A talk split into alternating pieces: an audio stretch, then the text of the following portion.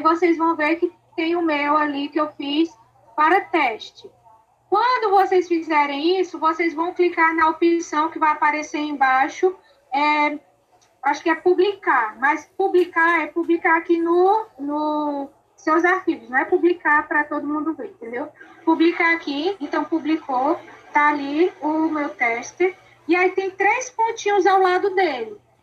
Quando você clica nos três pontinhos, ele lhe dá várias opções, tanto de regravar quanto de alterar a música de fundo. Se quiser editar algum detalhe, ele permite. Se quiser excluir ou cancelar a publicação. E aí tem aqui a partezinha de compartilhar, que é quando vocês finalizarem, para vocês compartilharem comigo, para poder ter acesso ao podcast de vocês. Então tem aqui a opção de compartilhar.